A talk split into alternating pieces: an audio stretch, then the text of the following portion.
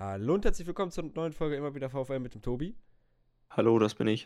Und vor dem Nürnberg-Spiel, ähm, vorweg möchte ich einmal sagen, also äh, wir hatten es ja sonst immer so, dass wir vor den Spielen Gäste dabei hatten. Ähm, das ist jetzt momentan halt einfach nicht so A, weil es ist in der jetzigen Zeit echt stressig, da irgendwie Leute zu finden, die Zeit haben, weil wir nehmen das Ganze jetzt um 23.50 Uhr auf.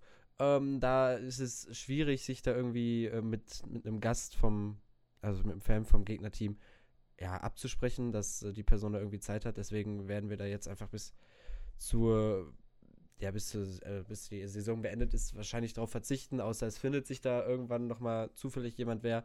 Aber äh, ja, bis dahin müsst ihr halt mit unserem Sachverstand ja, auskommen. Ja, das ist zwar nicht viel, aber. Richtig. Also, nee. Ähm, ja, also dann kommen wir halt auch mal direkt zu, zu den taktischen Sachen. Nein, Taktik ist hier sowieso ganz selten drin.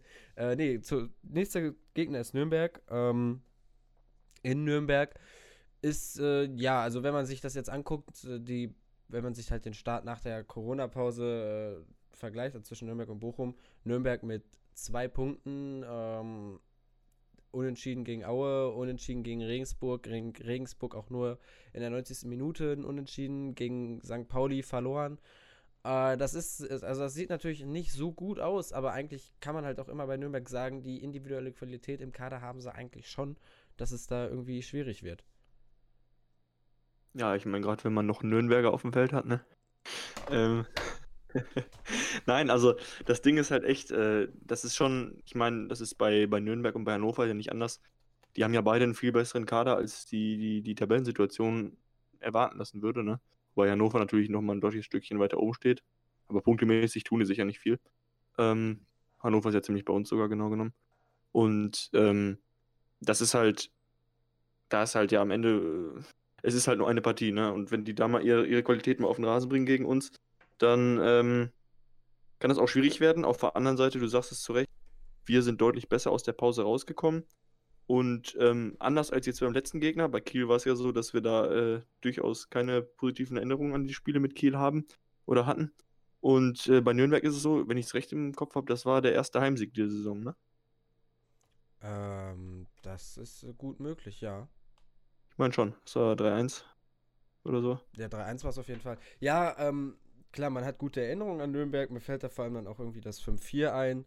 Ähm, vor allem Tom Weiland hat gute Erinnerungen an Nürnberg, aber andererseits, naja, äh, an Kiel hatte man schlechte Erinnerungen, hat jetzt gewonnen. Hoffen wir, hoffentlich drehen wir das jetzt gegen Nürnberg nicht um. Und, ja, das stimmt. Ja, also klar, man kann sagen, Bochum ist besser aus der Corona-Pause gestartet. Das haben wir beide jetzt gerade logischerweise halt gesagt, äh, wenn man nur auf die Ergebnisse guckt. Man muss dazu aber auch einfach sehen, ähm, die Siege, der Sieg gegen Kiel und ähm, das Unentschieden gegen Karlsruhe, das hätte auch beides ganz, ganz anders ausgehen können. Also von daher hätten wir genauso gut nur mit drei Punkten aus den ersten drei Spielen daraus starten können. Das ist dann immer noch mehr als Nürnberg. Ähm, aber es, es war halt nicht alles so souverän, wie es halt wirklich die Punkteausbeute sagt. Aber andererseits, im letzten Podcast haben wir es auch gesagt, die ähm, Formkurve aus den letzten sechs Spielen ist auch gar nicht mal so schlecht beim VfL. Ähm, da ist das, bei Nürnberg ist der letzte Sieg jetzt halt auch schon wieder länger her. Und zwar genauer gesagt, fünf, äh, vor fünf Spielen gegen den KSC hat man das letzte Mal gewonnen. Und ansonsten, wenn man da die letzten sechs Spiele vergleicht, ist es bei Nürnberg drei Niederlagen, ein Sieg, zwei Unentschieden. Und äh, das ist, äh, naja, also da, wenn man nur auf diese Form guckt, wobei das halt auch immer noch schwierig ist mit der Pause dazwischen, ist es ist eigentlich äh, der Favorit in diesem Spiel der VfL.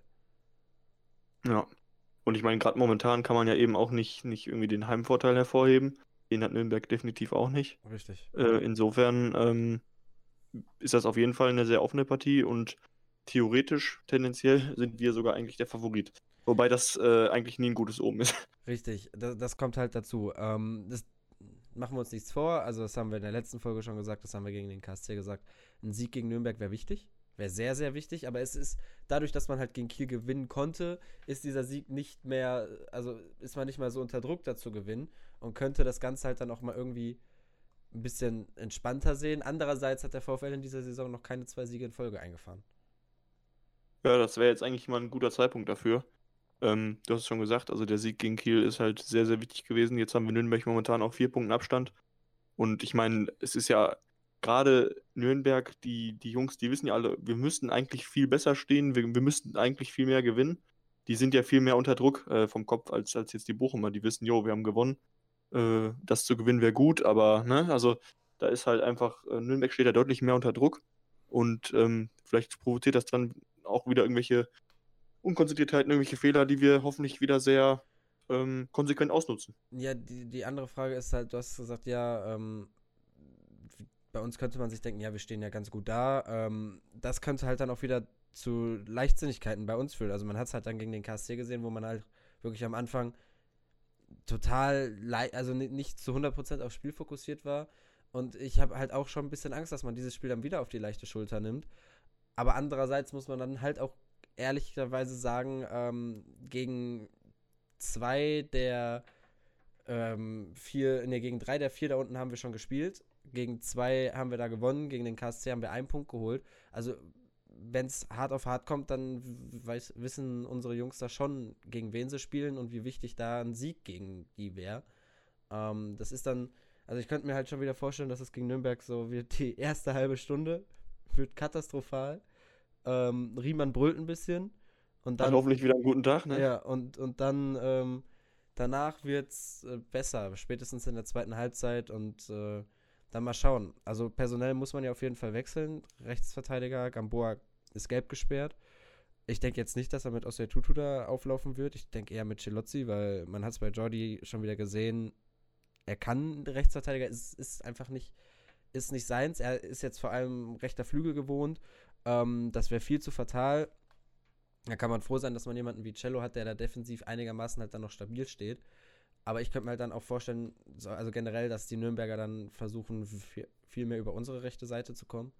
Und äh, irgendwie halt da dann Celozzi und ähm, Jordi unter Druck setzen. Ja, also Celozzi wäre schon irgendwie das Naheliegende. Auf der anderen Seite, ich habe irgendwie, also ich habe gar kein Gefühl, was ich von ihm erwarten kann, weil man halt einfach so gar nichts mitbekommt vom Training und was weiß ich, ne? Also, ob er dann da irgendwie der, der provisierte Mann ist. Ich meine, wenn man jetzt mal nach den Wechseln urteilt, könnte man fast mit Bella Kotschap hinten rechts re ja, äh, äh, rechnen. Das würde mich jetzt auch nicht komplett überraschen. Ähm, also da weiß ich noch nicht. Ich meine, du, du sagst zu Recht, Use Tuto sollte vorne spielen. Ähm, da bin ich auch voll bei dir, aber also ich habe ich hab echt keine Ahnung, wer hinten rechts spielen wird. Ich sag's offen und ehrlich. Also da alle drei würden mich nicht wundern. Wahrscheinlich zaubert am Ende dann Janelt hinten rechts raus oder so. Pantovic. Ja, Pantovic genau. hat das ja unter Dutt schon ein paar Mal gespielt. Äh, wenn Lee noch da wäre, ne? Dann. Ja, echt unglaublich. Äh, wem, wem wir da schon alles gesehen haben. Nee, ich, ähm, also ich gehe eigentlich von Celozzi aus, weil das der logische Ersatz ist. Klar, Bella Kotschap, den hat er aber halt eher in den letzten Minuten immer gebracht, um da irgendwie ähm, ja, hinten noch einen großen drin zu haben, der die Kopfbälle raushaut. Ähm, ja, also das Rechtsverteidiger-Potenzial hat er jetzt auch nicht wirklich gezeigt. Ja, er, konnte also es, er, ja auch kaum zeigen. Ja, es ja. Ist, ist, ist, schwierig. Ähm, das ist nicht seine Position, er ist viel zu groß dafür. Er ist, er ist halt schnell, aber ihn sehe ich viel, viel lieber in der Innenverteidigung. Ähm, aber ansonsten, ich glaube halt wirklich Celozzi und davor Jordi und ansonsten bleibt diese Aufstellung gleich wie gegen den KSC oder halt auch generell wie gegen äh, nicht wie, wie gegen den KSC, wie gegen äh, Kiel ähm, und auch generell wie gegen den KSC und gegen Heidenheim. Na, wobei ich durchaus Chancen sehe, dass Janelt für Tesche reinrückt. Weil man ja gesehen hat, dass in der zweiten Halbzeit das deutlich besser war, äh, dann mit ihm im Mittelfeld. Stimmt, ja. Also eine gewisse Hoffnung habe ich da schon, dass Janelt vielleicht dran darf. Ähm, muss man natürlich abwarten, aber ich meine auch gerade dadurch, dass das jetzt. Janelt hat ja erst quasi ein halbes Spiel gemacht jetzt in der englischen Woche und die anderen beiden sechs haben schon ein paar mehr Minuten. Insofern ähm, wird da jetzt, also ich fände es gut, wenn Janelt dran dürfte. Ich fände es auch gut, weil Janelt ist halt ein bisschen dynamischer und ähm, er, er, ist halt einfach, er ist halt einfach schneller, dynamischer, technisch stärker, wobei technisch stärker ist schwierig. Ähm, ich würde schon sagen, dass er am Ball ein bisschen mehr kann ähm, als Tesche, aber Tesche ist halt entsprechend abgezockter. Und ich glaube, Tesche hat noch ein bisschen mehr irgendwie so Positionsspiel, Übersicht, äh, was, auch was Ballverteilen angeht und so weiter, als Jan Hild. Ja, richtig. Uh, da da wird es dann halt schwierig, ähm, wer da spielt. Ich könnte es mir auch vorstellen. Ich könnte mir aber auch genauso vorstellen, dass am Ende, ähm, dass, dass am Ende halt Tesche wieder spielt. Ja. Ich fand halt, gerade in den letzten Minuten im letzten Spiel hat die Mannschaft halt schon irgendwie müde gewirkt. Also es ist halt die Frage, ob dann da jetzt irgendwelche Wechsel getätigt werden, aber auf der anderen Seite ist das also das ist etwas, was Reis ja eigentlich nicht so konsequent macht, äh, da jetzt irgendwie groß zu rotieren. Ich meine, warum auch? Äh, der hat ja einigen Spielern sowieso, dadurch, dass wir so viele Wechsel machen können, dann halt eher rausgenommen, aber für die Startformation kommen ja dann erstmal wieder dieselben in Frage. Wobei halt die Frage ist, inwieweit, äh, bei Pantovic ähm, war es wahrscheinlich eher nur die Kraft, die am Ende gefehlt hat. Ich habe jetzt noch nichts gehört, ob da eventuell noch eine kleine Blessur irgendwie bei war. Ich hoffe es nicht. Ähm, äh, ansonsten verletzungstechnisch, ich weiß nicht, Suarez hatte Probleme mit der Schulter irgendwie, mhm. aber ich glaube, äh, sollte. Auch gehört bislang. Genau. Also gut, man muss dazu sagen, die Pressekonferenz war jetzt noch nicht, ne? Ja, die da, kommt ja morgen dann. Genau, also da wird dann eventuell noch mal mehr ähm, zu hören sein, aber wenn man jetzt nicht von irgendwelchen Verletzungen oder so noch ausgehen kann, dann ist es, wird es dieselbe Elf sein, nur die Frage ist halt Tesche oder Janelt. Ja, ja, richtig. Ähm, ich habe gerade mal bei Nürnberg geguckt. Ähm, Nürnberg hat halt wieder die gewohnten Verletzungssorgen auf der Torhüter-Position, aber ich denke mal nicht, dass wir Felix Dornebusch da sehen werden. Martenia ist fit und dann wird da eher Martenia spielen, was es wäre es irgendwie schön gewesen, wenn Dorne halt gegen seinen Ex-Verein spielt. Es wäre aber halt vor allem diese äh, Bedingungen schöner gewesen, wenn, wenn da Fans im Stadion auch gewesen wären. Die dann, weil Dorne hat ja einen gewissen Stellenwert, vor allem auch bei den Ultras. Ich weiß nicht, wie es jetzt ist, nachdem er halt zu Nürnberg gewechselt ist. Ähm, aber ich denke mal, der hat da nicht viel verloren. Ähm, das wäre für ihn dann eigentlich ganz schön gewesen. Hätte der VfL da gespielt und dann wären Fans da gewesen. Ja, das stimmt. Ich meine, es ist ja auch de facto jetzt nicht Dornebuschs äh, Entscheidung gewesen. Er ist jetzt nicht irgendwie da, da hingegangen, ähm, um das große Geld zu machen oder so, sondern er musste halt am Ende das nehmen, was, was er kriegen konnte. Ne? Also das ist ja, glaube ich, auch nachvollziehbar. Da, da wird dem, glaube ich, keiner böse sein. Ja, klar. Also ähm, er kommt da ja ganz gut zurecht und mal gucken, wo es danach, wo danach die Reise hingeht. Vertrag läuft ja wieder aus, soweit ich das äh, weiß. Ja. Naja, ist ja jetzt natürlich auch schwierig, jetzt im Sommer dann einen neuen Verein zu finden unter der aktuellen Situation. Kann man ihm nur die Daumen drücken, weil er ja eigentlich immer, ich sag mal, ein feiner Kerl war. Äh, hat es immer dann, wenn er, wenn er, wenn er da sein musste, war er irgendwie da. Leider halt nie den, den, äh, sag ich mal, Kontrahenten also Riemann so herausgefordert, dass, dass, ähm, dass er dann wirklich äh, für, als erster Torwart in Frage kam, ne? Auch obwohl sie echt einiges geleistet hat. Ähm, aber da hat dann am Ende, was man so gehört hat, also was ich auch gehört habe, ist halt, dass das dass so ein bisschen am, an der Konzentration manchmal mangelt und äh, naja, von denen. Aber ihm kann man auf jeden Fall nur alles Gute wünschen. Ja, also woran es jetzt am Ende gelegen hat, das wissen dann immer nur die jeweiligen Trainer. Äh, ja, ich, ich würde sagen, dann beenden wir das Ganze hier jetzt mal mit den Tipps. Beim letzten Mal haben wir das ja sein gelassen, aber jetzt der VfL ist wieder in einer ganz guten Ausgangsposition. Man muss es halt wirklich sagen, wenn man jetzt gewinnt, also im Grunde ist es schon wieder ein wichtiges Spiel, weil wenn man jetzt gewinnt äh, mit 38 Punkten, so ich wüsste nicht mehr, was dann noch so relativ viel schief gehen sollte. Ich will es jetzt nicht auch nicht irgendwie hervorrufen, dass dann da alles schief geht. Ähm, aber ich denke mal, wenn man das nächste Spiel gewinnt, dann hat man relative Planungssicherheit für die nächste Saison. Und ähm, wenn man sich diese Tabelle anguckt in der zweiten Liga, dann ist das ein enormer Vorteil gegen andere Vereine dort und könnte dann das halt vor allem in Spielerverpflichtungen äh, mit Spielerverpflichtungen ausnutzen. Ähm, oder wie siehst du das? Ja, ähm, ich, ich bin da ganz deiner Meinung und deswegen habe ich einen positiven Tipp und zwar. Achso, hm, ich dachte, du tippst gegen den VfL. Nee, nee, ich, ich tippe 3-1. Also dann 1-3 von mir aus, weil wir das aus das Team sind, okay. uh, ich tippe. Ja, offensiv ist Nürnberg halt sehr stark, ne? Mit Robin Hack haben sie dann gutes, äh, ein gutes Talent, haben dann. Ah, das, vor, vorne in der Offensive ist es, weiß ich nicht, woran es da bei Nürnberg eigentlich hapert. Also 37, Wobei der jetzt in der letzten Partie ja auch nicht gespielt hat, ne? Ich weiß nicht, ob der verletzt ist. Nee, nee, also bei der Transfermarkt nicht.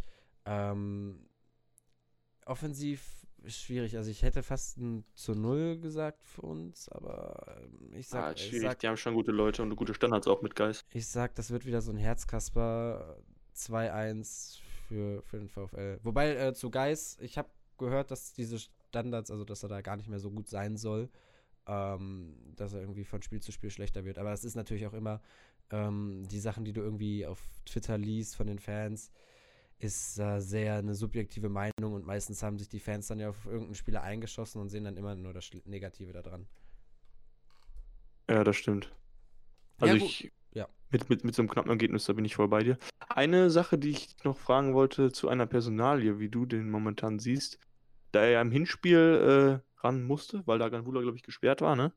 Und dann äh, uns auch ein Törchen geschenkt hat, ist äh, Winsheimer der ja momentan gar nicht zum Zug kommt. Ne? Also er wird ja nicht mal eingewechselt oder so.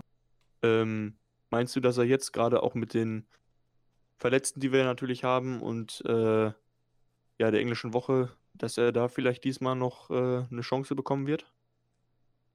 Das ist die Frage, wie der Spielstand ist. Ne? Reis hat ja irgendwie immer die gleichen Leute, die er einwechselt. Ähm, das ist, äh, weiß ich nicht. Ich, ich glaube eher nicht. Ähm, es kommt darauf an, wie fit ist Pantovic, wie, wie ist der Spielstand, muss er jetzt offensiv wechseln, muss er irgendwie defensiv wechseln, verletzt sich wer oder sonst irgendwas. Ich glaube eigentlich eher nicht, dass Winsheimer da kommt, weil ähm, ich wüsste nicht, auf welcher Position. Ähm, außen kann er nicht, der ist ein klassischer Strafraumstürmer. Eine zweite Spitze nehmen Ganvula, ja, könnte sein, dafür müsste man dann aber das System umstellen. Ganvula willst du nicht rausnehmen, das ist so jemand, der zieht da vorne einfach ein paar Verteidiger auf sich. Ich glaube nicht. Ich glaube, dass mit Winsheimer, der ist jetzt halt nur noch irgendwie auf der Bank, weil ist halt der zweite Stürmer, den wir haben, ähm, den du halt dann wirklich im Notfall bringen kannst, wenn du vorne noch Offensivpower brauchst. Aber ich glaube, das Thema Winsheimer, beziehungsweise das Kapitel Winsheimer in Bochum hat sich halt jetzt schon erledigt. Das war ein Nottransfer ähm, zum Ende der Transferperiode, einfach um da vorne noch irgendeinen zweiten Stürmer zu haben, der sich nur in Teilen ausgezahlt hat. Ja, ich glaube auch, auch gerade jetzt, äh, dadurch, dass halt Jule noch im Winter dazugekommen ist für vorne, ist das nochmal einer mehr, der, der irgendwo so, klar, ich meine, Winzheimer ist jetzt kein Zehner, aber Jule ist ja tendenziell auch einer, der, ich sag mal, flexibel einsetzbar ist und äh, da dann, sag ich mal, was das angeht, eher Winzheimer noch einen Platz wegnimmt. Ne? Ja. Und äh, er ist halt auch derjenige, der jetzt die Leistung dann auch bringt. Ähm, und naja, Winsheimer, klar, hat auch irgendwie mal zwei, zwei, ich weiß ja nicht, zwei oder drei Tore für uns gemacht.